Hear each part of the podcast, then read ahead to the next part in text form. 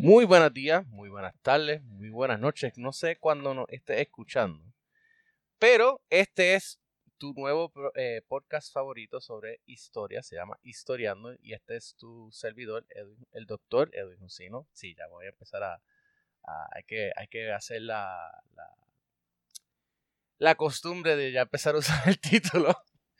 Eh, hoy me encuentro eh, con un yo diría que uno de los grandes mentores que yo he tenido en, mi vida. Eh, me encuentro con el doctor Carlos Hernández Hernández, profesor de historia en, el, en la UPR de Mayagüez. Eh, mi primera alma mater, vamos a ver claro, tengo dos alma mater. La primera es la UPR de Mayagüez y siempre voy a hacer antes, ahora y siempre colegio. Eh, y nada, de las cosas así que me acuerdo que me, ha contado el, doctor, sé que pues trabajó, dio clases en, el estado de Nueva York, eh, trabajó también eh, entrevistando víctimas o personas que estuvieron presencialmente en lo de los en lo de las torres gemelas eh, posteriores en los años posteriores y y nada, él también da el curso de historia oral y también fue el, me dio el curso de tesina. Fue mi, director de tesina en la UPR de Mayagüez. Así que, como hoy el tema de hoy es sobre historia oral y cómo hacerla y cómo trabajarla, eh, pues decidí que el mejor recurso era el doctor Hernández, así que le doy la bienvenida. Y nada, eh, doctor, para que pueda eh, darle, darle su saludo. Buenos días o saludos como tal, porque no sabemos a qué hora se va a acceder este programa. Te felicito por ese logro, ¿verdad? De, haber terminado el doctorado. Esto es una carrera a distancia, no es una carrera este, eh, a corto plazo, ¿verdad? Así que los que resistan son los que van a triunfar. A veces tú ves estudiantes desesperados, ¿verdad? Yo he dirigido tesis doctorales y hay una, una urgencia por terminar, pero no, esto es todo un proceso, ¿verdad? Así que te felicito por ese logro. En cuanto a la historia oral, yo me enamoré de la historia oral desde, desde que era un niño, porque mi, mi abuelo eh, trabajó en la, en la llamada base Raimi. Él nunca le dijo base Raimi, le decía la, la base Borinquen. Y en la base Borinquen se expropió a un, a un poblado completo. Ahí se sacaron 3.500 personas. Y esas personas se desperdigaron por, por, por Aguadilla, ¿verdad? Muchos se fueron a vivir a las cuevas que están justamente frente al, al mall de Aguadilla, ahí se fueron a vivir, otros se quedaron, otros fueron removidos por un, por un alcalde de facto que se llamaba Rito Hernández, no tiene nada que ver conmigo, a pesar de verdad que tenemos el mismo apellido, pues este era como el alcalde de la, del poblado San Antonio. Entonces cogió las casitas, las casitas inmediatamente dan la orden, ¿verdad?, de construir la base, las casitas se las quemaban. Eso mi abuelo lo contaba, ¿verdad?, con un tema bien desgarrador para él, ¿verdad? Él decía, los federales tenían dinero, podían construirle casas, removerlos, etcétera, pero a la misma vez justificaba la urgencia de la guerra, ¿verdad? Decía, no, esto es... Entonces yo dije, wow, yo quiero hacer una, una tesis sobre esto y quiero recoger el valor de la gente, ¿verdad? Entonces me pongo a investigar y, ahí descubro un texto hermoso. Después tuve la oportunidad de conocerlo. Se, titula el texto de, de, de, de Envelope of the Sound los sobres del sonido, de un señor que se llama Ronald Green. Él, él es, eh, hasta hace poco fue el director de, del programa de, de, historia, ¿verdad? Oral. Yo, en, eh, te lo digo con mucha humildad, en el 2002 participé, ¿verdad? En, la Universidad de Colombia, en ese proyecto que tú mencionaste de las Torres Gemelas. Ellos dan un seminario todos los, los, los veranos y yo fui a tomar ese seminario, ¿verdad? Y esto lo digo con mucha humildad, escogen 20 personas del mundo completo y este jíbaro de aquí lo escogieron, así que pude hacer varias entrevistas a los latinoamericanos que experimentaron, ¿verdad? Este, cosas terribles en la Segunda Guerra Mundial, en, la, en, la, en las Torres Gemelas, perdón, y ahí conocí a, Portelli, conocí a, ¿verdad? a los grandes de la historia oral, Linda Shop, conocí a Ronald Green, Ronald Green, una persona que, que aunque mucho, pues, qué sé yo, le molesta un poco su, su personalidad, conmigo se portó súper bien, ¿verdad? Tuvimos una, unas grandes conversaciones. Él conoció a, Cindy Mintz, que fue el autor de un texto que ya mismo vamos a discutir, ¿verdad? Extraordinario, que se titula Tazo, el trabajador de la caña. Es un texto que inaugura las historias de vida en el mundo completo. Entonces, ese fue un texto que fue recibido con mucha escepticismo, ¿verdad? Este hombre se sentó con este único jíbaro de Santa Isabel y empieza a investigar la vida de este hombre y con la vida y el testimonio de él recoge toda la historia del Caribe, ¿verdad? Y cómo impactó la caña de azúcar en el Caribe. Eso en aquel tiempo era una cosa eh, eh, terrible, ¿verdad? Para un historiador, porque los que hacían eso eran los antropólogos. Pero él dice, los antropólogos se dedicaban a las historias fascinantes como Egipto, etcétera. No, no, no, no, yo quería recoger una historia de un individuo real, viviente, ¿verdad? Entonces ese texto va a empezar a transformarse. Grill tiene un, una, un texto que se titula este, Las entrevistas y los lenguajes y utiliza el texto de Grill para significar cómo fue cambiando ese texto a través del tiempo. Ya para los 80 el texto de Grill, de, perdón, de, de Mins era el texto por excelencia de la historia de la historia de vida porque simbolizaba esa relación con el autor, ¿verdad? Que anteriormente no se podía hacer porque la historia tenía que ser objetiva totalmente. Y no hay tal cosa como una historia objetiva porque usted selecciona un material y descarta otro. Y en ese momento que usted descarta un material y, favorece otro, pues usted no puede ser objetivo. Eso está hasta en la Biblia. En Apocalipsis dice que al tibio lo vomitará de mi boca. Yo quiero frío o caliente. hasta, hasta, el Señor está claro en eso, ¿verdad? De, asumir una postura. Y por ahí, ¿verdad? Por ahí empezamos. Este, eh, fascinado con, la, con el mundo de, de ahí escribí un texto que, era, este, se titula Pueblo Nómada, eh, de la vía agrícola de San Antonio al emporio militar de Remy Base. Y ahí trabajo, ¿verdad? Con todo lo que fue la expropiación, la necesidad de militarizar a Puerto Rico, ¿verdad? Porque nosotros cuando, cuando escuchamos el periodo de la Segunda Guerra Mundial lo asociamos a la figura de Muñoz Marín. Y claro, Muñoz Marín fue una, una figura tan contundente que eclipsó las demás historias habidas y por haber. Todo el mundo hablaba de, de los 40, los 50 y la figura de Muñoz estaba ahí. Ojo, no es la figura de Muñoz. Lo que hace Muñoz es que se convierte en el albacea de una serie de, de verdad, de, ayudas que llegan. Lo ponemos en mezquino. Eh, sí hizo ¿verdad? una transformación, pero eso se da a la luz de la militarización de Puerto Rico.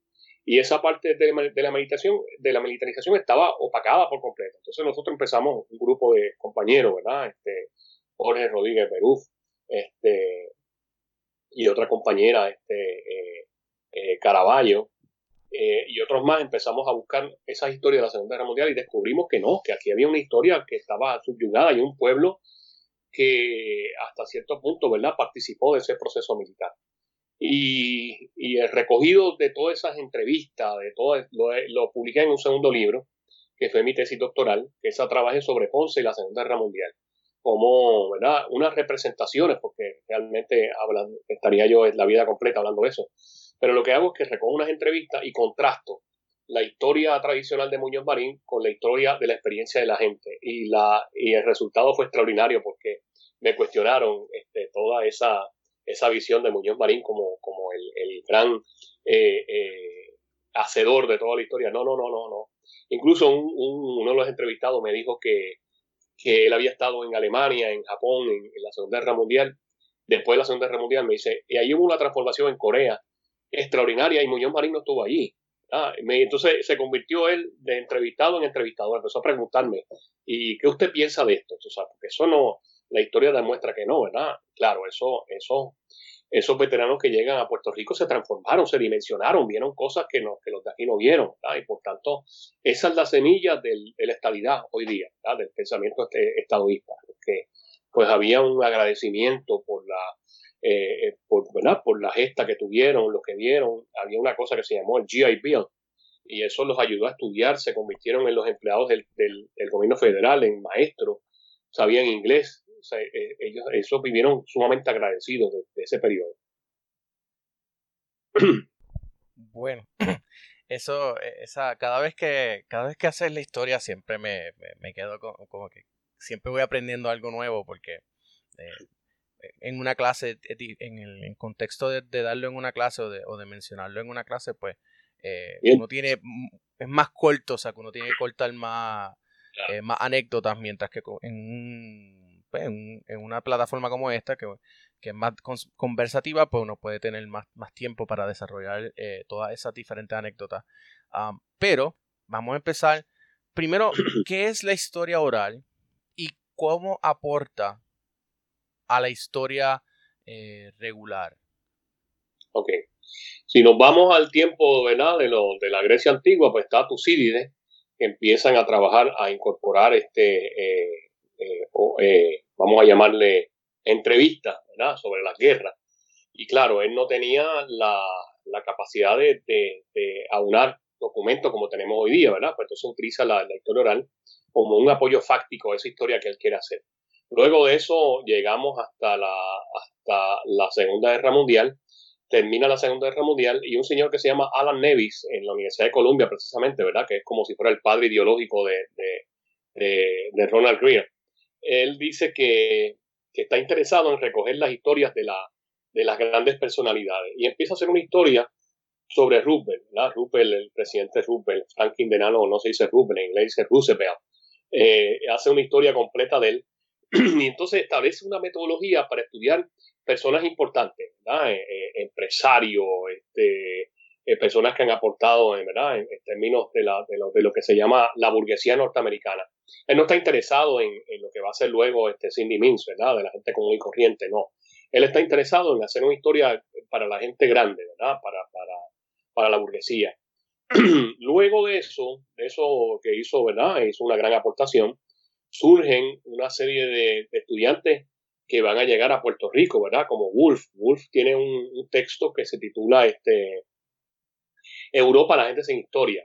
Y viene a Puerto Rico con un grupo de estudiantes, entre ellos Cindy Mins, y crean un texto que se titula The People of Puerto Rico. esta gente viene de la tradición de la Universidad de Columbia, ¿verdad? La Universidad de Columbia tuvo una tradición extraordinaria en Puerto Rico, ¿verdad? Desde el, momento de la, por ejemplo, de la señora de Muñoz Marín, ¿verdad? Inés Mendoza estudió en la Universidad de Columbia y tiene una relación extraordinaria.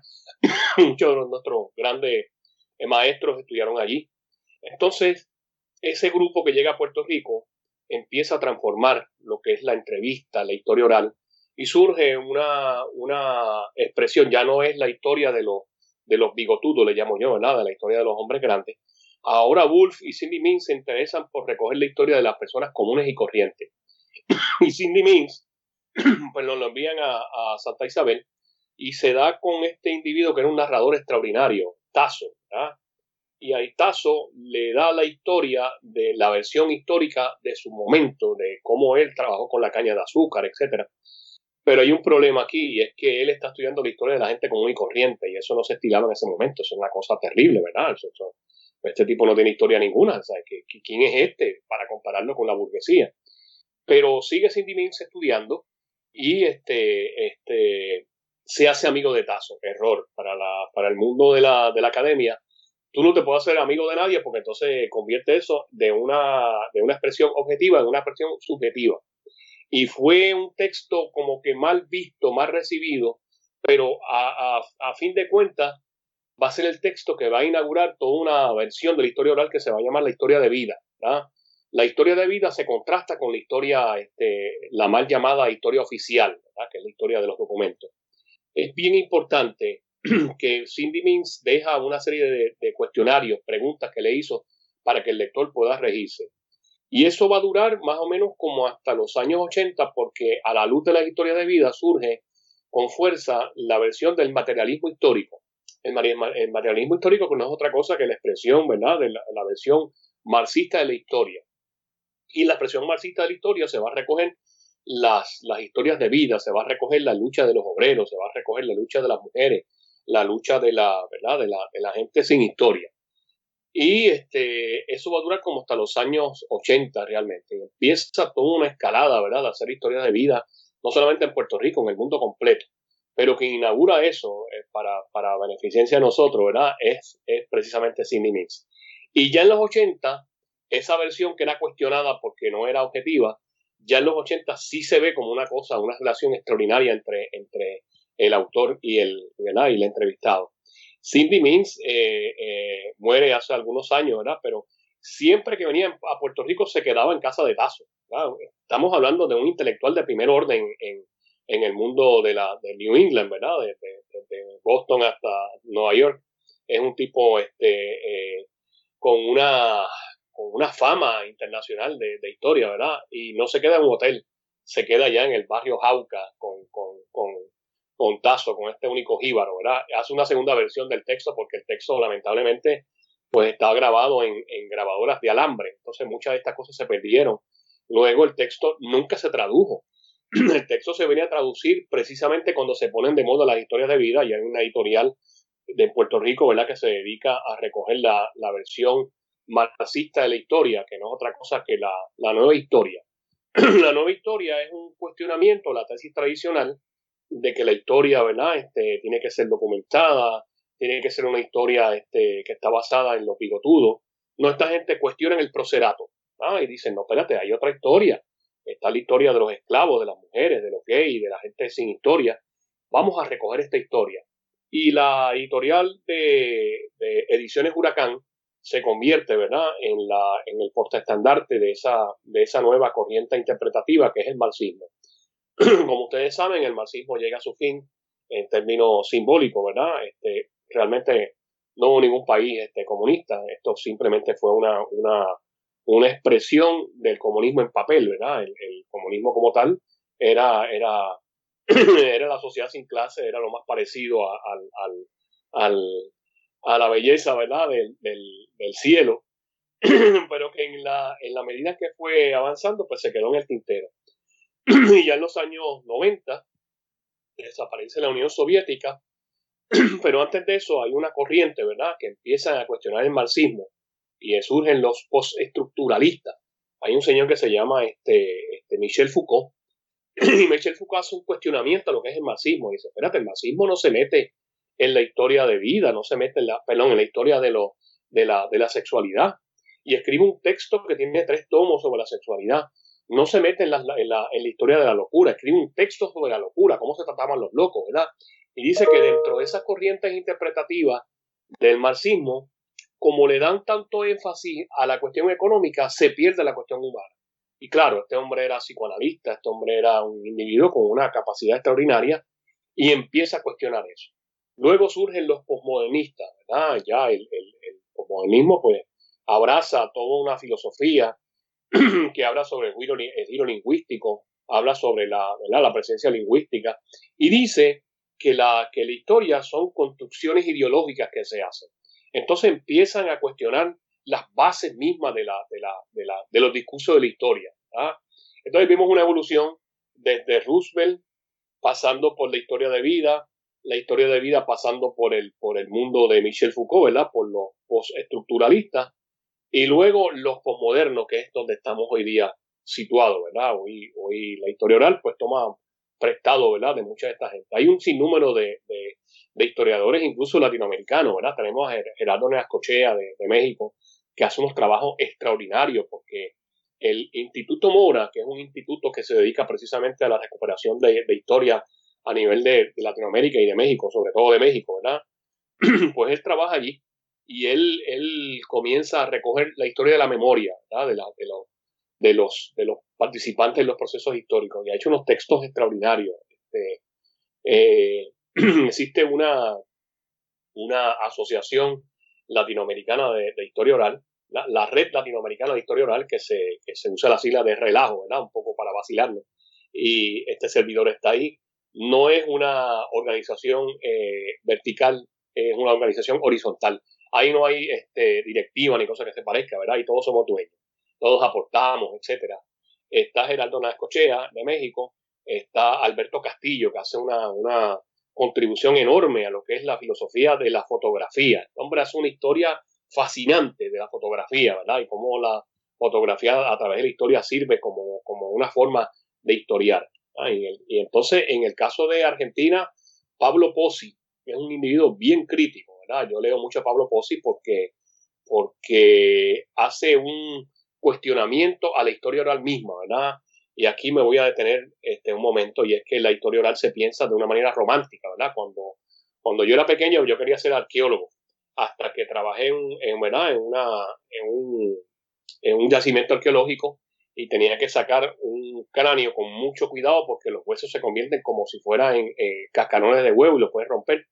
Pero había un hormiguero debajo, me dice, yo digo, ¿tienes este Kill para matar esto? No, no, no, no, negro, no. Eso dañaría las pruebas de carbono 14, tienes que sacarlo con todo esto, por eso me van a picar. Pues negro, esta es la arqueología, ¿verdad? Ahí se acabó el romanticismo de la arqueología. Cuando yo dije, espérate, estos caballardes me van a picar todo ahí, pues ponte un, una, unas mangas más largas, etcétera, ¿verdad? La historia oral pasa exactamente lo mismo. Tú le, le haces una cita a una persona, ¿verdad? La persona toma este, 18 medicamentos, porque es una persona, ¿verdad? Ya en estado eh, avanzado de, edad. Esos medicamentos pueden alterar a nivel de conciencia, a nivel ¿verdad? de su memoria. Luego llegas allí y le dice el tipo, mira, yo no, yo no puedo hablar hoy porque tengo este problema.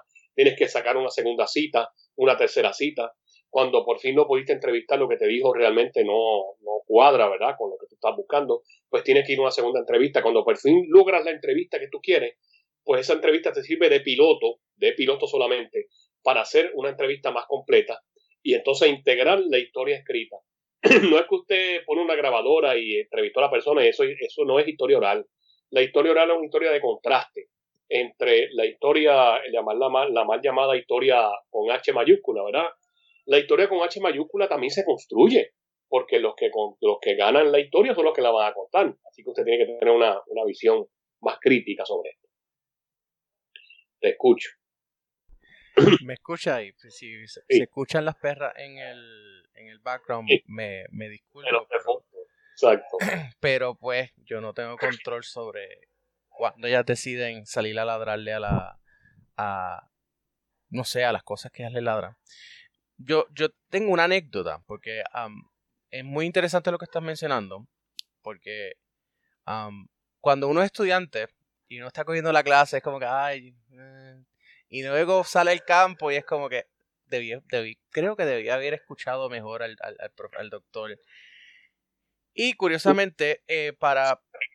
Hiciste entrevistas para tu tesis doctoral. Sí, mi, de hecho, mi tesis doctoral es un trabajo de historia oral es una biografía, es un trabajo biográfico, pero eh, basado en historia oral, porque en el campo que yo decidí eh, especializarme, que es el deporte, particularmente el deporte del fútbol en Puerto Rico, pues no hay mucho documento, no hay, no hay mucho, no hay mucho escrito, o sea, hay, hay escritos, pero no hay, pero, eh, pero exacto, es casi como ir a un campo arqueológico y tratar de, de, de sacarlo. Eh, y, y, tengo una anécdota que, que es muy importante para, para, los posibles estudiantes de historia que puedan escuchar esto. Yo, en el momento de hacer los ensayos historiográficos, eh, yo decidí que iba a ser, que uno, obviamente uno de ellos es, yo decidí que uno de ellos iba a ser el primer capítulo de mi, de mi, de mi tesis. Ese, ese, primer capítulo de mi tesis es, un, uno de esos ensayos eh, historiográfico. Pero el segundo yo decidí que lo iba a hacer sobre supuestamente tres jugadores puertorriqueños que habían ido a jugar primera división en España. Pues uno de ellos, uno de esos tres que supuestamente había jugado en primera división, todavía está vivo. Y pues yo decidí, ok, pues vamos a hacer una entrevista. Eh, le hice la entrevista antes de partir a España. Me senté, lo, lo, lo cité a una, gasolinera de todos los lugares. A una gasolinera en donde había un café. Eh, puse la, llevé la cámara, lo grabé con cámara. Por favor, gente, cuando vayan a grabar eh, en video, por favor, siempre lleven o, el papelito que te, que, te que te permitan usar su imagen o que por lo menos en cámara te dé el permiso de que sí puedes usar la entrevista. Porque si no vas a tener problemas legales más, más adelante. Eso es importante. Eh, pues yo le hago la entrevista, todo súper. Eh, es una persona que yo, que yo había conocido eh, por ahí, de, de, la industria del fútbol, bastante reconocida y pues creo que no, no voy a decir el nombre por, por, por respeto, porque por lo, por lo que ocurrió después.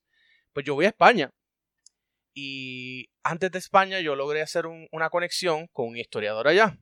Eh, particularmente estamos hablando de, eh, de, este historiador, era, él le llamaban el, digamos, el sabio, el más que sabía de todo lo que, de, de, de la historia de fútbol de español.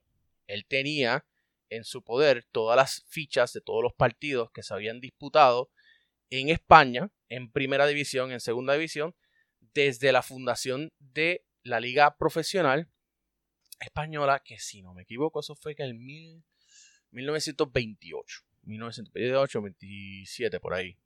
Es un more Y pues, cuando yo, le, cuando yo le hablo sobre el jugador, pues él hizo su trabajo. Él fue y buscó cada ficha de partido del club que él decía que él había participado, de entre los años que él dijo que él había participado. Y cuando me siento a hablar con él en un café, en, perdóname, no en un café, en un bar, allí en Madrid, eh, pues empezamos a hablar, hablamos de los piperotón y luego, luego cuando hablamos sobre este jugador, él viene y me dice que este jugador nunca había jugado en primera división. Y eso a mí me chocó, porque yo vengo con la entrevista que le acabo de hacer, no hace un B, a, este, a esta persona, y, me, y me, me encuentro con esta situación de que la documentación está diciendo que la memoria de este señor es falsa.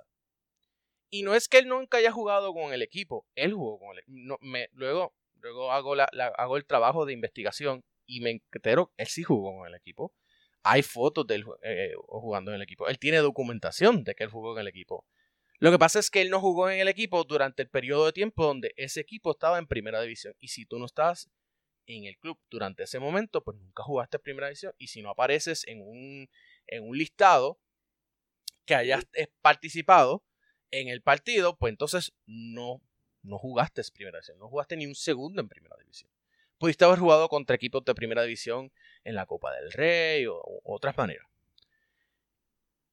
Mm, luego, haciendo la investigación, hago, voy, a, una de las universidades eh, aquí en Puerto Rico donde él se había graduado, buscamos información de, la LAI, eh, y en fin, pudimos situarlo a él en España entre 1986 y, 1989 1990.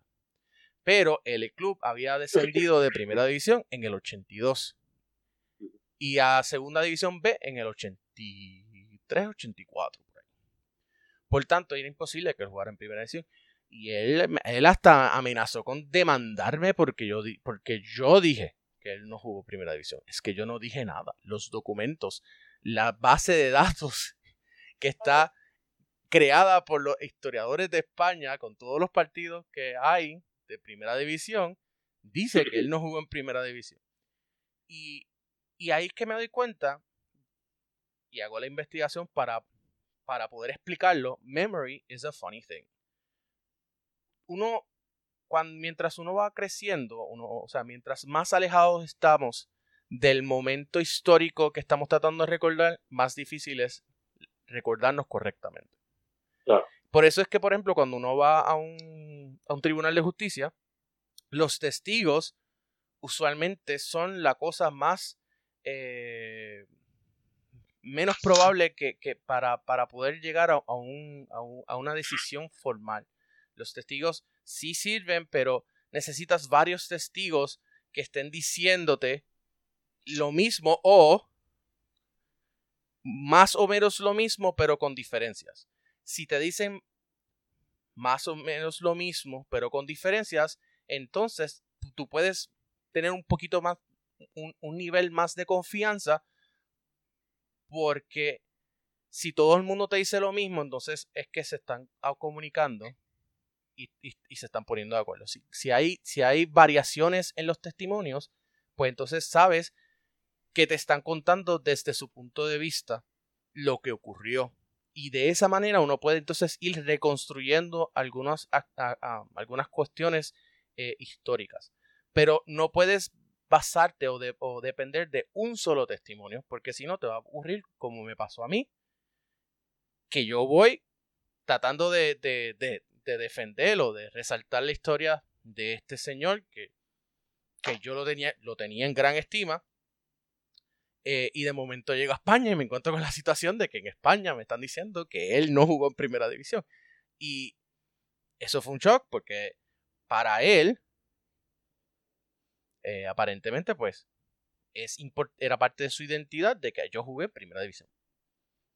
Y eso es, por eso es que es importante poder validar la información que cada persona o que cada individuo, que cada sujeto ofrece, porque a veces se pueden estar eh, recordando mal o a veces eh, confunden eventos, porque eso es, así es que trabaja la memoria. Y eso es algo que el mismo, este, lo tenía en la mente, el psicólogo eh, austriaco, que también era judío, Freud. Freud. Freud habla sobre la memoria y él lo presenta y él, y él dice que, la memoria puede ser, eh, puedes recordar cosas que no pasaron. O sea, puedes, eh, tu memoria te puede fallar y mientras más alejado del, momento histórico estás, mm, la memoria va a, se va a, eh, tú vas guardando nuevas memorias y te vas olvidando de cosas.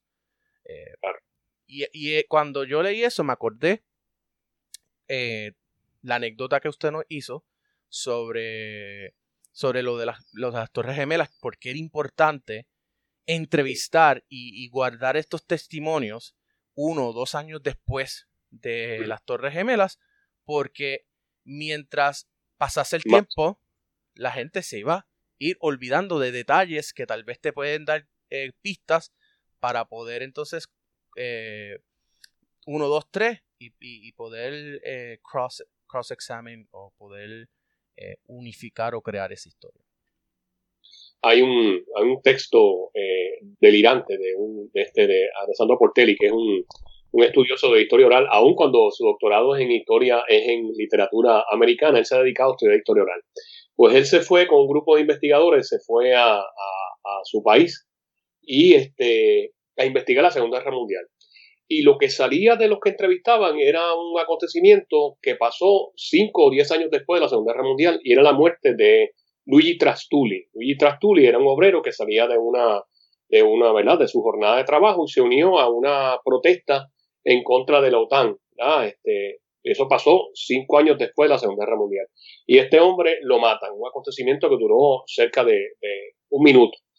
Y cada vez que le entrevistaba a los obreros de nada sobre la Segunda Guerra Mundial salía el, nombre de Luigi Trastulli y cómo, cómo su historia valerosa, ¿verdad?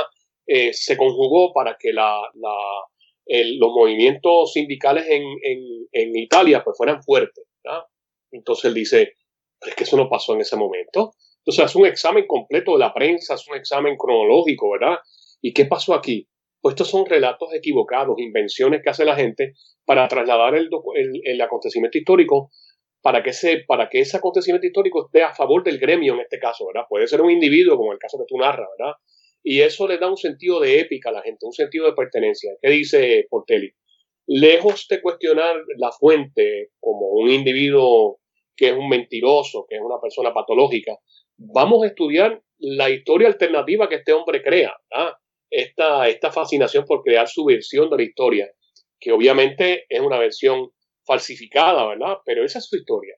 Esa es su, yo te decía al principio, hoy, este, mientras nos conectamos, esa es la epifanía que tuvo la persona. Pero esa epifanía es este, inventada, porque él llega al punto de entrevistar a una señora, la señora se molesta, le dije, usted no me, no me cuestione eso porque a mi hija le llegó la regla ese día. ¿ah? Con ese argumento mató a Portelli, o sea, ¿qué, ¿qué va a decir Portelli? Estos son los marcadores de contexto. Hay un señor de nombre Gregory Benson, que tiene un texto que se titula la, este, eh, se me escapa el nombre ahora, es este, ¿cómo, cómo es que se da esta ciencia que defiende el ambiente? Este, es, es eh, no es la arqueología de la mente y habla precisamente de los marcadores de contexto. Para una persona lo fundamental es el marcador de contexto. O sea, tú estás hablando de la Segunda Guerra Mundial, pero a mí me interesa hablar, por ejemplo, la entrevista que yo hice para la Segunda Guerra Mundial, me interesa hablar de, de los huracanes que pasaron en esa época. Llegó el primer huracán, destruyó la mitad de mi casa y el segundo huracán, huracán destruyó la segunda mitad de mi casa. ¿verdad? Para mí es importante hablar de eso. Después que se cansa de hablar de esos marcadores de contexto, de enfermedades, de cosas terribles, eh, entonces se titula este, Pasos hacia, la, hacia una ecología de la mente, Gregory Benson ellos privilegian ese, ese, ese marcador de contexto y eso es lo que le da vida a ellos. Dice Portelli en el texto de, de Luis Trastulli al final, como una conclusión, dice, una cosa es el acontecimiento vivido, que es único, irrepetible, y otra cosa es el acontecimiento recordado. El acontecimiento vivido, vamos, el primer beso que le das a la Eva o viceversa, ¿verdad? Este, ese acontecimiento es único, es una experiencia única. Este, tú no puedes, por más que tú trates de explicar eso en términos este, eh, verbales, recordar, tú no puedes explicarlo, es imposible. Entonces, cada vez, como tú dices, cada vez que tú vas a la memoria, pues tú le añades a la memoria. Dejo de, de restarle, le añades algo nuevo, porque la memoria siempre va, va a surgir de lo contemporáneo. Es como la historia, ¿verdad? Los, el acontecimiento pudo haber pasado en, Grecia, en, Roma, pero a la hora de sentarse el historiador a, recrear esa historia, le hace desde el presente, le hace desde, desde sus prejuicios, y esa historia siempre es contemporánea. Y esa historia que hace el narrador en este caso es una historia contemporánea. Yo no puedo entrar ¿verdad? En, la mente de la persona y cuestionar su epifanía, lo, que él, pero los, la evidencia histórica demuestra de que esto es una invención, lamentablemente. Hay un individuo extraordinario, Oliver Sack, que tiene un, texto eh, sobre la fenomenología, pero a nivel de la memoria, ¿verdad? La fenomenología surge como una expresión de la filosofía en el siglo este, XVII, pero él la trabaja en términos de la memoria. Y tiene un texto que se titula The Man Who Mistook His Wife for a Hat, es decir, el hombre que confundió a su esposa con un sombrero. Este hombre había perdido toda la noción ¿verdad? De, su realidad y cuando se ve ahí, cuando se va de la oficina, coge la cara de la esposa que era ovalada y se va a poner el sombrero que había dejado en, otro sitio. E, y otros y otros este y otros casos este, eh, se titula el texto un texto extraordinario está traducido al español y él habla sobre la fenomenología cómo para el individuo reconstruir este, este momento fenomenológico, que fue lo que le da a él un sentido, pues eso es lo que va a reconstruir de esa parte de la historia. Eso, eso es importante en la historia oral, porque usted no asume la, fuente como un apoyo fáctico. En la historia oral como tal, usted tiene que contrastarlo. Tú tienes que cuestionar la fuente como si fuera un, un documento más. Y tú vas a ver el sentido de la épica. En el, en el tiempo pasado, nosotros teníamos la posibilidad de echar para adelante porque éramos individuos fuertes. Ustedes no, ustedes son unos individuos que están pegados a las computadoras, etcétera. Eso es un sentido de épica, ¿verdad? De, que yo, de todo tiempo pasado fue mejor. Y en el caso, ¿verdad? Nuestro, muy particular, de nuestra realidad colonial, pues se dan estos fenómenos, estos héroes, ¿verdad? Que tú los entrevistas y dices, wow, qué cosa más extraordinaria cuando vas a la, cuando vas a la fuente común que puede estar mintiendo la fuente, cuidado también, Puede, el documento histórico es maleable, dependiendo, cada cual cuenta el cuento a su manera. Y hay un, hay un, un literato nuestro que dice que la historia, que la historia es una, es una otra fuente literaria más, ¿verdad? Y que no hay tal cosa como, como una cosa científica. Pero cuando tú contrastas la fuente, contrastas, no es que le dé el valor completo a la historia escrita, tú, tú vas a contrastar la historia escrita, tú te das cuenta de que eso es una invención, ¿verdad? De que esto es una, una manera de que él o ella se sientan eh, poderosos frente a la historia. Todos inventamos. Los invito a, a, a, que vean un, un, documental de 20, un documental no, perdón, es una, una un video de arte que se titula Sociópolis, eh, español, dura 20 minutos, una cosa magistral, ¿verdad? Donde él va, el profesor se encuentra con sus estudiantes y en una clase empieza a definir todo, toda, esta, toda esta visión, ¿verdad? De lo, de, lo, de lo político, de lo social. Y al final es extraordinario, como él manipula a los estudiantes, ¿verdad? Este, con una mentira. Y entonces se titula Sociópolis. Vean ese documental, eh, eh, eh, ese, ese, esa expresión, ¿verdad? Este, 20 minutos dura, pero magistral, una cosa magistral. volviendo al caso, todos inventamos, dice, dice al final el, el, texto, ¿verdad? Todos inventamos porque no tenemos no tenemos la cercanía, ¿verdad? Y la memoria pasa por un sinnúmero de, problemas como, como la artritis en el cuerpo, la memoria pasa por un montón de cosas, ¿verdad? Tú no recuerdas, no tienes la misma habilidad de recordar. Pues entonces comienzas a inventar sobre ese, sobre ese, sobre ese asunto que tuviste. Pero eso es extraordinario, recoger esa historia del embuste, la historia de la ficción, ¿verdad? Y yo siempre la, la pongo como una historia alternativa a lo que se ha dicho. Esta es la verdad que esta gente ha construido, ¿verdad? como tú dices, la, en, la, en el mundo de la, del apoyo este, oral, se busca que la recurrencia del hecho, a diferencia de la, de la ciencia, que el hecho es este, eh, real, en la construcción de las ciencias sociales se busca la recurrencia del hecho, que esto, que esto se repita. Y en la marina que se repita por muchas personas, pues algo de verdad hubo aquí, ¿verdad? La cuestión de la verosimilitud. Ojo, pero en el caso de la historia oral es distinto. Es, es la historia inventada, la historia falseada. Y a mí me parece extraordinario esa historia falseada, ¿verdad? Esa historia, esa historia de la, de la, de la, épica nuestra, de la literatura. El Luis López Nieves tiene un, texto que es, ¿verdad? Una contestación a la invasión norteamericana y él pone a los, a los, a los puertorriqueños como héroes. Eh, pelearon, ¿verdad? Este, desaparecieron un pueblo completo. Eso está en manos del, del, de la nieta del general Miles con un, con un relato completo, ¿verdad? Todo eso es una invención que causó en Puerto Rico una conmoción, porque no dijo que era un cuento. Bueno, este, Romero Barceló pidió una investigación al Pentágono que se, que se expresaran sobre ese crimen tan terrible, ¿verdad? Jennifer Wolf la mandaron a entrevistar a la nieta del general Miles. Porque Luis López Nieves data la dirección que se comió galletitas y se tomó un té con la... Y la gente se lo creyó, señores. Se lo creyó, una cosa que era una ficción total, ¿verdad? Y así es la historia. Así es precisamente la historia. ¿verdad? Todo, todo es inventado. Para poner en récord, eso es Seba Vive, ¿verdad? ¿Perdón? Esa es la, la historia de Seba. La historia de Seba. La, la historia de Seba, sí. Verdadera invasión de Puerto Rico que sucedió en mayo de 1898. Sí, como, un como, como mes, un mes antes de que llegar, entraran por Guánica o algo así. Que ah, y toda la fascinación porque este hombre lo publica en claridad, le dice que está perdido el historiador, ¿verdad? Este, este, dice que este hombre no aparece, entonces convence entonces, cuando van a tirar el cuento, aparece cuento. Él dice, tienes que borrar la palabra cuento porque entonces le quitan el misterio a esto. No, no, no, quita la palabra cuento. muchachos, eso, ¿verdad? Este, lo acusaron de ser un agente del imperialismo yanqui por hacer una cosa como esa, porque se publica en Claridad, que era, Claridad no es el periódico de hoy día, que es un periódico, ¿verdad? de, eh, de, la nación puertorriqueña, que era el periódico del Partido Socialista puertorriqueño en ese momento. Y todo lo que esa gente dijera era, era este, eh, palabra de Dios, ¿verdad? Era una cosa.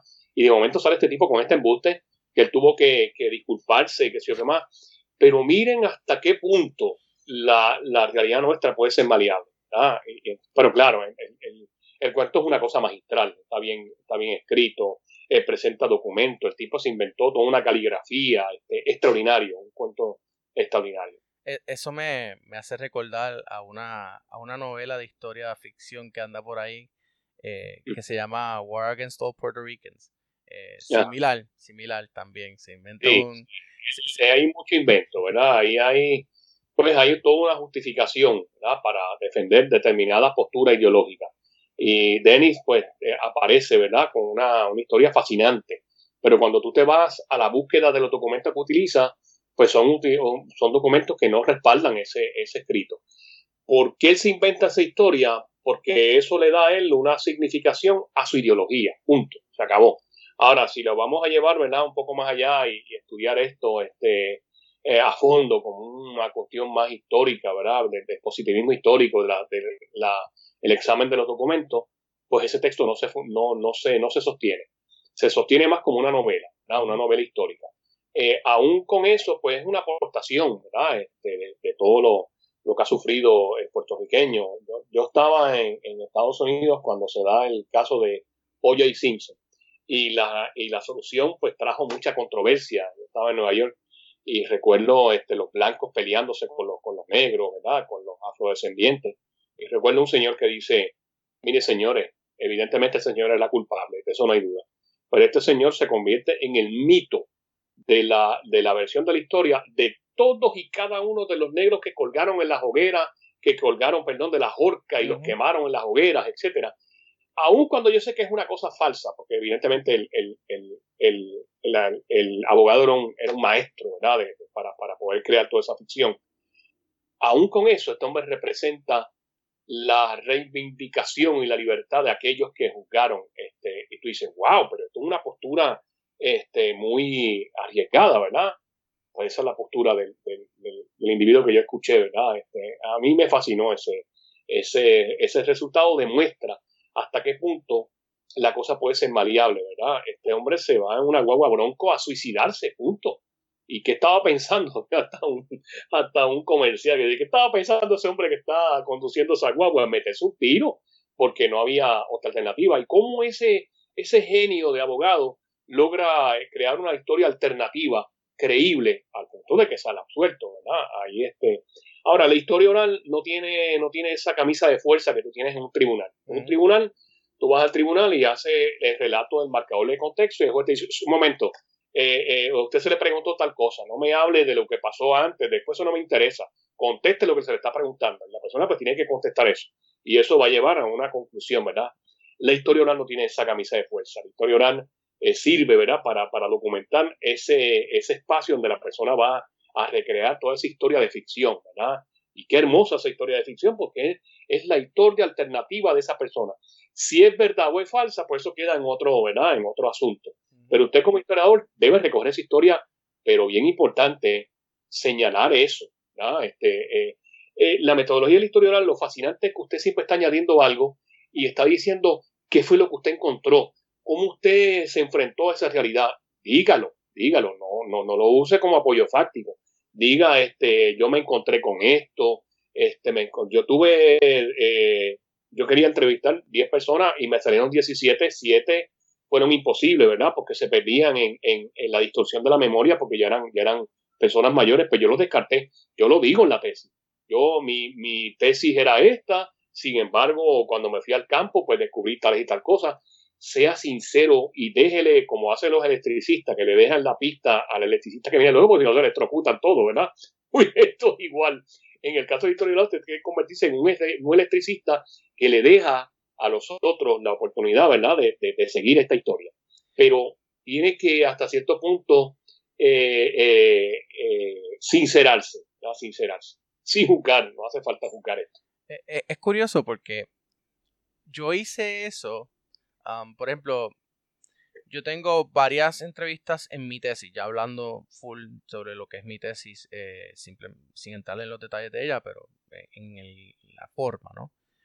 yo lo que opté por hacer fue que yo le hacía críticas que yo entendía que, por ejemplo, si, si era una crítica que era bien corta o que no, o que me rompía la narrativa que estaba tratando de crear, porque estoy hay que recordar que yo estoy tratando de recrear una biografía, de, rescatar una historia. pues yo lo que hacía era que hacía eh, un footnote y ponía la crítica.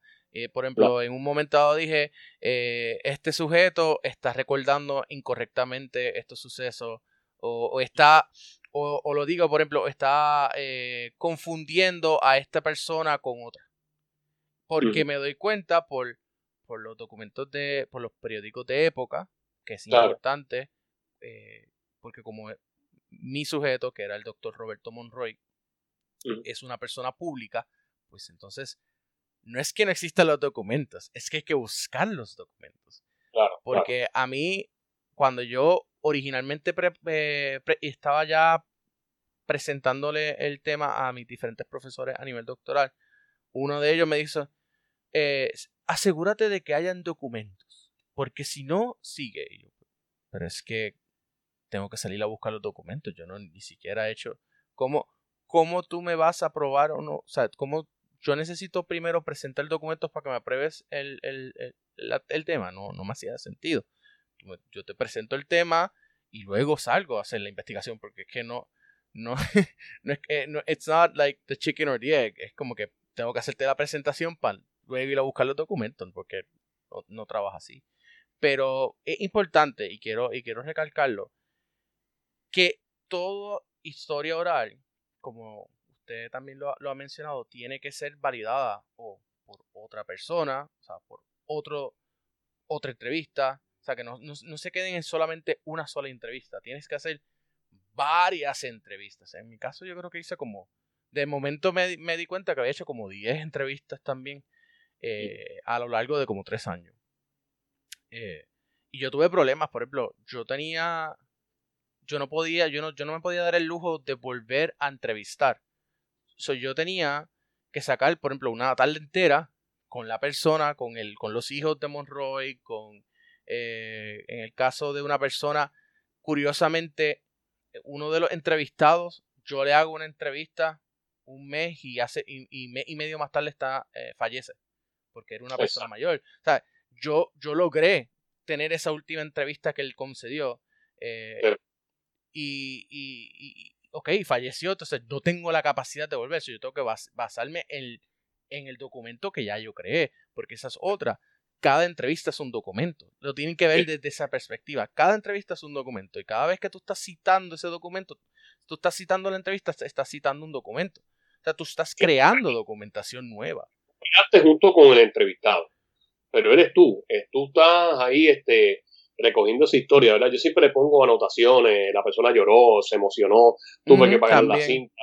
La persona me iba a decir lo más importante, me dijo, esa parte, por favor, que no se grabe. Recuerdo haber hecho una entrevista en, en Mayagüez con un profesor que me habló, ¿verdad?, de, de, cómo se transformó el colegio a partir de los años 60 gracias a la Alianza para el Progreso. Entonces me habló de estos rectores mediocres y me dijo, por favor, para la entrevista aquí. Pero venga acá, caballo, si esto es lo más importante que tú vas a decirme. yo no quiero que eso se grabe. Pues tú tienes que respetar eso, ¿verdad? Tú no puedes grabarlo. Este, y así tú vas juntando esos pedacitos de verdad y buscando la verosimilitud, ¿verdad? Pero tienes que cuestionar la, la fuente. Eso que tú dices de construir el documento, tú estás construyendo el documento porque eso sale de la memoria, pero ese documento queda transcrito, ¿verdad? Y ahí está tu intervención. ¿Por qué tú cortaste aquí? ¿Por qué no le diste esta, no hiciste esta pregunta? ¿Por qué este reservaste otra? Todo ese cuestionamiento hay que hacerlo en el texto, ¿verdad? Y, es este.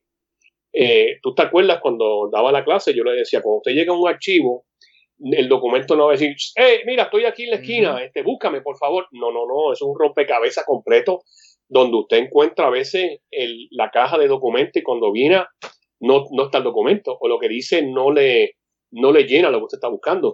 Eh, ser historiador es una cosa de locos totalmente y ser historiador oral es peor porque tiene que hacer ese trabajo que le dije, más el trabajo de entrevistar, más cuestionar la fuente. Usted hace tres, cuatro, cinco trabajos simultáneamente, ¿verdad? Este, por eso no hay muchos historiadores orales en Puerto Rico porque, porque por la complejidad del tema, ¿verdad? Un tema más, es más historiográfico que otra cosa.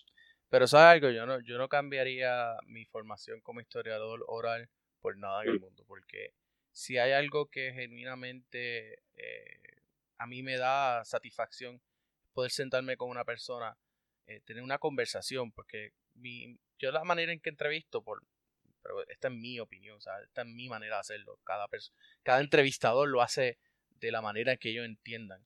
Eh, a mí me gusta sentarme y ir poco a poco adentrándonos, porque es como si tú estuvieses tú estás entrando a la casa de una persona, ¿sabes? No es como que eh, eh, no es como no es como que ah, mira, quiero que me cuente esto, no, no, tú tienes que ir trabajándolo, tienes que ganarte la confianza poco a poco del entrevistado. Entonces, a veces eso es lo que tienes que te dan una hora o dos horas y luego de eso no vas a volver a ver la persona porque volver a volver a agendar una, una entrevista eso es lo, lo, lo, lo más difícil. De hecho, yo me quedé sin entrevistar personas. Para mi disertación me quedé sin... yo quería entrevistar las dos hijas de Monroy, porque una de ellas, por ejemplo, eh, una de ellas es Carla Monroy, la, actriz, pero Carla Monroy, la actriz, no tenía tiempo. Y las pocas veces que estuvo en Puerto Rico fueron por varias horas y, y aparecía y se iba y era imposible. Y yo traté de ir a, yo, bueno, yo fui a Miami y traté de, de poder, nada más me pude reunir con uno de ellos. Eh, porque ya lo había agendado desde de antemano. Eh, pero igual, tienes que, tienes que pensar que, que, tienes una, dos horas y tienes que ganarte la confianza. Y a veces como que eh, cuando uno viene con ya con preguntas realizadas en un papelito, te ven de mal. Por eso es que yo no escribo las preguntas, yo, yo, yo voy teniendo la conversación y voy entonces ganándome la persona y, y, poco a poco las personas mismas empiezan a hablar y, y, a veces no te entienden, porque por ejemplo en un momento dado yo pregunto, le, hice una pregunta a uno, a uno de, los, de los entrevistados, ¿cómo, ¿cómo, afectó, cómo usted cree que afectó la, la, la Guerra Fría, eh, el, el, asunto de Monroy en, en, en, y se me fue una tangente, tú sabes. y yo como que, pero es que yo te estoy hablando de la Guerra Fría de Rusia y Estados Unidos y las relaciones internacionales y tú me estás hablando de, de, por ejemplo, la pelea que había interna acá en Puerto Rico. Y ok, eso es valioso, pero la pregunta acá no me la, no me la contestaste. ese es el marcador de contexto que él tiene de la Guerra Fría, justamente. Exacto. Una, una cosa que a mí me funciona siempre es que cuando termino una entrevista le digo, por favor, si usted recuerda algo que no recordó en la, entrevista, anótelo y usted me llama. Es posible que usted ahora se sienta con toda su calma sin la cámara presente, porque es un problema. Tú ves la cámara, este, la lucecita roja y la gente se, se, se, se cierra a contestar, ¿verdad? Este, eso les crea un estrés. Si usted recuerda algo, por favor, y eso me funciona, a la persona los dos o tres días me dice, mira, me acordé de tal cosa que no te había dicho, entonces te, te, te llena, ¿verdad? Esta, esa parte. Eso es, eso es este, fundamental hacerlo, ¿verdad? Esa comunicación. Y bien importante lo que tú dices, hay que apropiarse del lenguaje. Si la persona dice aiga o de cuenta, usted dice aiga y de cuenta. Porque si usted dice haya, se da cuenta que lo están corrigiendo. Así que usted diga aiga también. Si te da un café, que es la cosa más terrible del mundo, tragárselo, trágase ese café. Eso ganaste la confianza. De lo contrario, negro, se te cierran y es casi imposible hablar con la persona, ¿verdad? Este, una persona me dijo una vez, ¿por qué mi historia es importante? ¿Por qué yo tengo que estar contando esta historia? ¿Esto no es importante? Y bueno, para mí es fundamental porque esa es, usted es protagonista de una historia, de una, de una historia que pretenden silenciarla, ¿verdad? Entonces, hasta cierto punto, pues pude manejar eso, ¿verdad? Pero te dicen eso tranquilamente. ¿Por qué esto es importante? Porque yo tengo que trabajar esto. Porque yo tengo que contarte esto si eso no tiene ningún sentido, ¿verdad? Este, yo no soy ningún héroe ni cosa que se parezca, pero para mí sí lo tiene porque es parte de un rompecabezas, ¿verdad? Y usted puede contribuir y tú más o menos empiezas a ganarte esa confianza. No vaya, ¿verdad? Con, con una cadena de oro ni, mal vestido, este, lo más natural del mundo, ¿verdad? Pero si la persona ve un, bolígrafo de oro y dice, espérate, espérate, este tiene que ser del IRS, que viene a cuestionarme algo, ¿verdad? es normal, normal. Este, como siempre, no meta los, los asuntos políticos a menos que sea necesario y la religión menos, ¿verdad? Este, no, concéntrate en lo que tú vas a hacer tranquilamente. Ese es mi consejo, siempre le doy a los a los que toman el curso de historia oral. Fíjate, en mi caso, eh, ah, simplemente dando un poquito más detalles sobre lo que fue mi, mi trabajo de disertación. Eh, mi sujeto es popular, pero curiosamente, él, él es popular, pero él era, él era de estos populares muñozistas que, que era bien pro Estados Unidos. Y en, y en el momento dado de, de, lo que se, de lo que yo estoy de, de, lo que ya yo he denominado la crisis del 92 eh, él en un momento dado la, la, en la prensa sale diciendo eh, yo no yo no yo no juego a olimpismo ni a algo así es como que yo no juego olimpismo eh, ni a ciudadanía deportiva, lo mío es el balompié. Y se está refiriendo porque tiene un choque bien grande con, con, el, Comité Olímpico y todo, esa, eh, todo ese trabajo que se hace entre, o sea, todo ese eh, contexto histórico que comienza en el 1980 con el boicot de las Olimpiadas de Moscú y luego, eh, eh, luego vuelve a ocurrir más o menos algo, pero eh, tiene que ver con, con, lo que es fútbol acá en Puerto Rico. Entonces había una, una relación bastante antagónica entre lo que entre Monroy y el entonces presidente del Comité Olímpico. que después de, estar meses con él hablando de él en mi mente, ya, ya se, ya, ahora mismo se me acaba de olvidar su, su, su nombre, ¿no? Enrique Hoff Sampaio, gracias. Gracias, mente, por recordármelo. Eh, ese choque entre Monroy y Enrique Hoff Sampaio, pues, eh, es un contexto. Lo, curioso es que tú trabajas una persona, un, sujeto, dentro del marco grande de lo que es el sujeto versus eh, la historia regular versus lo que está ocurriendo en el mundo. Entonces, ¿cómo es que la guerra en Afganistán destruyó esta amistad de compadrazco de años, eh, porque están, están encontrados. Entonces, aunque él era, aunque eh, Monroy era popular, trabajaba con PNP. Entonces, eh, en el momento en que yo estoy dialogando, los hijos, pues obviamente son populares, son, son independentistas, yo no sé, porque de verdad que yo no, yo no entré a preguntarles esa parte de ellos pero hacían comentarios eh, bien contra, contra la estadidad, ¿verdad? En, algún, en ciertos momentos dados, y yo me quedaba callado. Porque no es mi. No, yo soy estadista, pero yo no, yo no tengo que entrar. Ese no es mi punto de estar en esta entrevista. Mi punto de, de hacer esta entrevista es darle la plataforma para poder extraer una información para yo poder escribir una disertación sobre un sujeto que no tiene nada que ver con mi ideología política, pero que sí trabajó muy bien con personas que, entre comillas, pues se pueden decir que son de una ideología política similar a la mía. Por ejemplo, el Partido Nuevo Progresista en los 80, bla, bla, bla. Eh, que todavía al, día de hoy la gente no entiende, uno puede ser estadista y no ser partidario de un partido, pero bueno. Eh, so sí, por ejemplo, lo mismo puede pasar a la inversa, o sea, yo, yo he visto, eh, sé, por alguna razón, que hay una, fascinación reciente de, estudiantes de historia que son partidarios de la independencia, de querer eh, trabajar la historia estadista. No sé por, no sé por qué, pero pues. Eh, y, y, un, y, un, dato curioso en que, que, mis mismos profesores en, a nivel doctoral han estado impulsando, o sea, han estado diciéndole a estudiantes eh, que ellos saben que son estadistas, mira, pero ¿por qué no te trabajas esto, no te trabajas aquello? Porque hay un interés de, por, un interés reciente de trabajar esa historia. Eh, y yo, pues yo dije, yo no quiero, yo quiero, eso no es lo que me interesa a mí, yo quiero trabajar esto.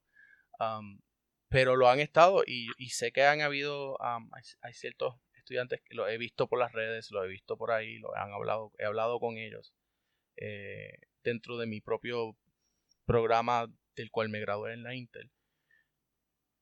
Y, es curioso, ¿no? Que, usualmente el bando opuesto, si tú vas, si se va a escribir, si van a escribir algo sobre una persona que ustedes no comparten su ideología, no entren en esos debates con, los sujetos que están entrevistando. Porque, volvemos al punto, se tienen que ganar la confianza y tienen que mostrarles eh, respeto eh, por lo que ellos están diciendo. Eh, aunque te digan la cosa más loca, la cosa más bárbara que te digan, es importante siempre mostrar respeto ante el entrevistado, porque ellos están sacando de su tiempo y están, están recordando para poder crearte ese documento.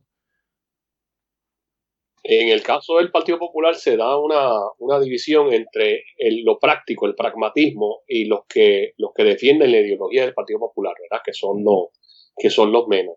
Ese pragmatismo va a evolucionar entonces hacia la estadidad, hacia el estadoísmo, ¿verdad? Entonces los estadoístas son más pragmáticos, ¿verdad? No hay una, no hay una ideología que conduzca a la, a la estadidad porque, primero que nada, eh, podría ser hasta contradictorio, ¿verdad? Porque pedir la anexión simboliza la gran contradicción de que te vas a unir a una nación eh, que es independiente, que es Estados Unidos. Estados Unidos, si no lo sabían, es una república independiente que perdió una guerra de muchos años contra Inglaterra, ¿verdad? No pidió la anexión contra Inglaterra, ¿verdad? Pidió, una guerra que le tomó muchos años, todavía en 1912 le quemaron el Capitolio, ¿verdad? Y ahí se ve la bandera quemándose y todo este, esta cosa que aparece en el himno de manera extraordinaria, que va a ser después, como tú dices, no antes. Eh, entonces, es la cosa pragmática. Es como, como yo obtengo unos beneficios de esta relación. Nunca se explica que hay que dar, ¿verdad? Eh, que, lo, que los beneficios conllevan responsabilidad. Esa parte no se presenta. Cuando se va al gran debate en el Congreso, o se expresan los presidentes, sale a reducir que usted va a entrar en este club siempre y cuando tenga esta, esta, esta realidad, ¿verdad? Sepa inglés, este, crean el American Way of Life. Entonces ahí el pragmatismo comienza a resquebrajarse un poco. Dice la gente, espérate, que esto no es tan fácil como yo pensaba. Pero es, es esa división que surge con el Partido Popular entre el hombre pragmático y el ser humano ideológico. ¿verdad? Ideológico pues, busca más allá de la, de la cosa eh, práctica, ¿verdad? Este, busca más allá de, de las habichuelas y tiene unos sueños por cumplir y unas realidades el otro se conforma más con el presente, con la realidad cotidiana, ¿verdad? Este, eh, y así ha sido ¿verdad? la experiencia del, del, del, crecimiento del estadoísmo, que nadie se llama engaño, ha habido un crecimiento, pero muchas veces ese crecimiento se da, ¿verdad?, a la luz de ese pragmatismo o de esa realidad que nos quieren vender sobre el asunto de la estabilidad. La estabilidad conlleva las responsabilidades de unirte a una república independiente que se llama Estados Unidos.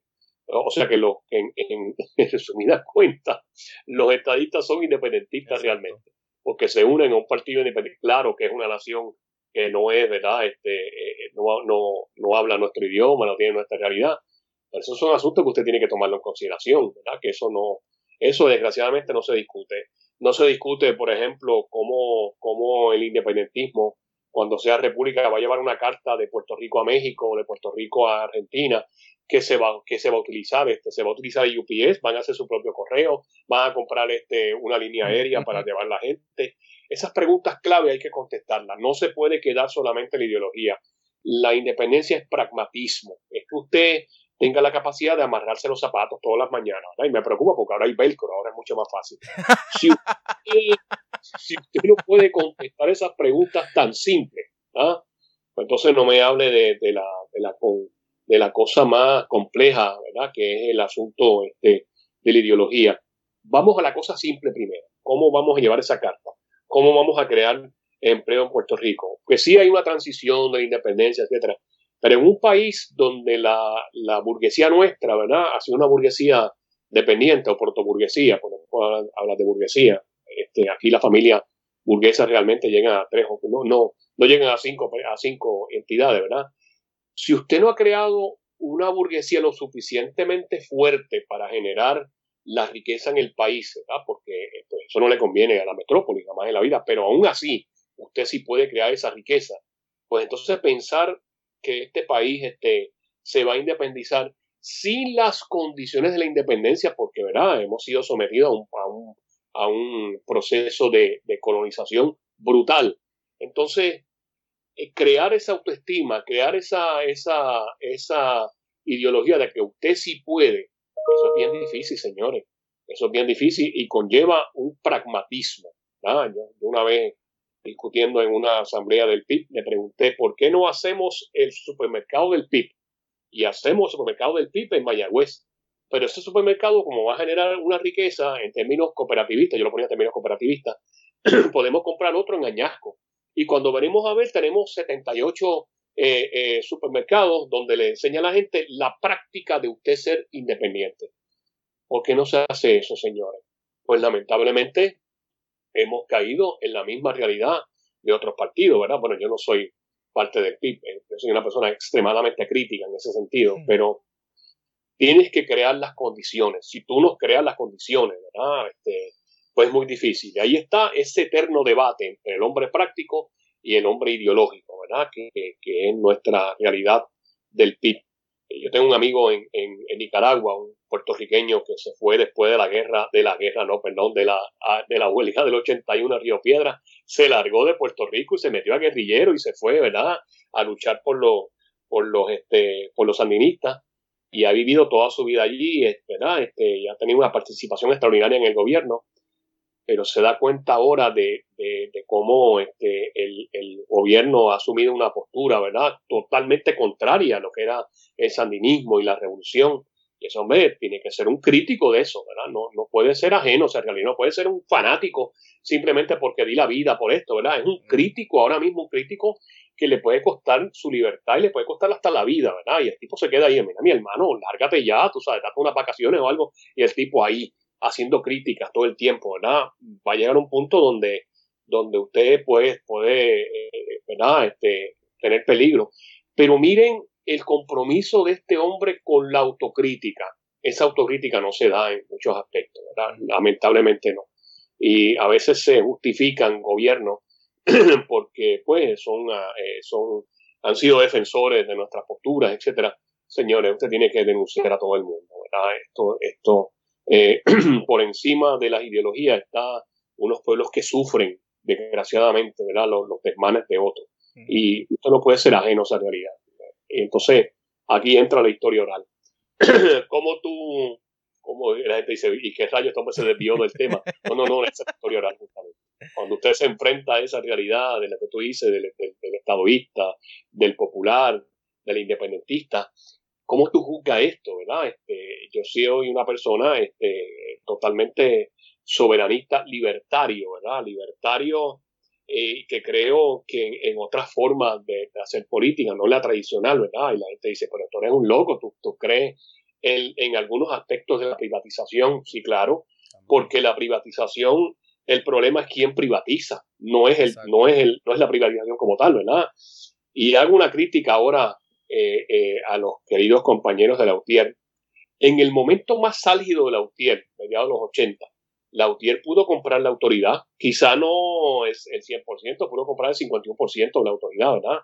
En el caso de, de, la, de la compañía de cooperativismo en Mondragón, en España, en el País Vasco, esta gente tiene universidades, industrias metalúrgicas, y eso no está en el gobierno, porque nos han creado la ilusión del gobierno benefactor, del gobierno, Rousseau hablaba del contrato social, eso es una ficción, señores. El contrato social lo ha tenido las clases dominantes y burguesas. Y si usted sabe que esas clases dominantes y burguesas lo van a dominar, pues nosotros, nosotros los que tenemos menos capacidad, unámonos para comprar esos activos. Si el gobierno ha demostrado que, que sus dos ideologías políticas han turnado para quedarse con eso, vamos nosotros a comprar esa realidad y vamos a comprar incluso hasta la universidad. Cuando yo digo eso, la gente me, quiere matar, ¿verdad? Este, porque lo ven como un absurdo. No, no si la universidad que queremos es otra, una universidad crítica, una universidad que genere este, luz, ¿verdad? no lo que estamos viendo ahora, que, que se está derrumbando la, universidad poco a poco. Esto es crónica de una muerte anunciada. Lo que va a pasar con la universidad pasó, va a pasar lo mismo con la Autoridad de Energía Eléctrica y todas las instituciones del gobierno. Si eso va a pasar y usted está consciente de esa realidad, vamos a comprar esto. Es que no hay dinero, sí hay dinero, sí señor, el dinero existe. Lo que hay que buscar son este, fuentes de financiamiento, ¿verdad? pero eso conlleva responsabilidad. Usted está dispuesto a asumir la responsabilidad que eso implica, que usted sea dueño de sus cosas. La gente no quiere asumir esa responsabilidad porque delegan en el gobierno. No, yo delego que lo haga otro por mí. No, no, no. Tienes que hacerlo usted. Después no te quejes cuando venga todo este asunto, ¿verdad? Que, hemos tenido. Y he presentado este, una ponencia en la, en la vista, ¿verdad? De la, de la de la universidad en, el, en el Senado de Puerto Rico. Mandé una ponencia porque ya las vistas estaban tomadas, pero mandé una ponencia expresando esto, que estoy diciendo yo aquí, ¿verdad? Si no pueden hacer una transformación, si los que nos gobiernan, ¿verdad? Tenemos un presidente que se gana 240 mil dólares, que a mi juicio es un sueldo obsceno por completo, obsceno, eso es obsceno, un país pobre como este, que se gana 80 mil, que se gana lo que se gana un catedrático, porque tienen que ganar esa cantidad tan, tan, tan terrible, ¿verdad? y todos esos fondos que sobran. Es que esos fondos no son suficientes. Grano a grano, la, la, gallina se llena el buche. ¿ah? Y entonces tú construyes un país distinto, un país ideológico y pragmático, pero con la, la responsabilidad de hacerlo. Así pienso yo el país. No, es esta, no es esta visión fanática de, asumir una postura eh, por el hecho de, de, no, aquí hay que negociar muchas cosas, aquí hay que integrar mucha gente, eh, eh, eso de hacer este, eh, pequeños grupos, ¿verdad? Grupúsculos. No. Tienes que abrirte a una realidad y convencer a la gente de que esto es factible, como el ejemplo de España. Bueno, en Estados Unidos mismo hay universidades cooperativistas. No te vayas tan lejos a España. Y funcionan. ¿Por qué no podemos hacerlo nosotros? Porque conlleva responsabilidad. Y creo que para, ir dándole cerrar este episodio, porque no quiero que llegue al, a la hora y media como el primero. Eh, claro. finalmente, importante, eh, la, la, historia oral es una, es una rama que es autocrítica, eh, no solamente de los sujetos, sino de uno mismo. Y, claro. y, y de uno aprender a ver más allá de lo que, de lo que genuinamente te están presentando públicamente, pero también criticar a la misma fuente que está criticando el otro. O sea, que no, no, no puede ser que, le, des validez a esta fuente porque te está, te está llenando los oídos de lo que tú quieres escuchar. Eh, así que con eso eh, le doy las gracias al doctor Hernández por, por, estar aquí con nosotros y nada, lo espero para el próximo episodio de Historiando. Un privilegio, muchas gracias.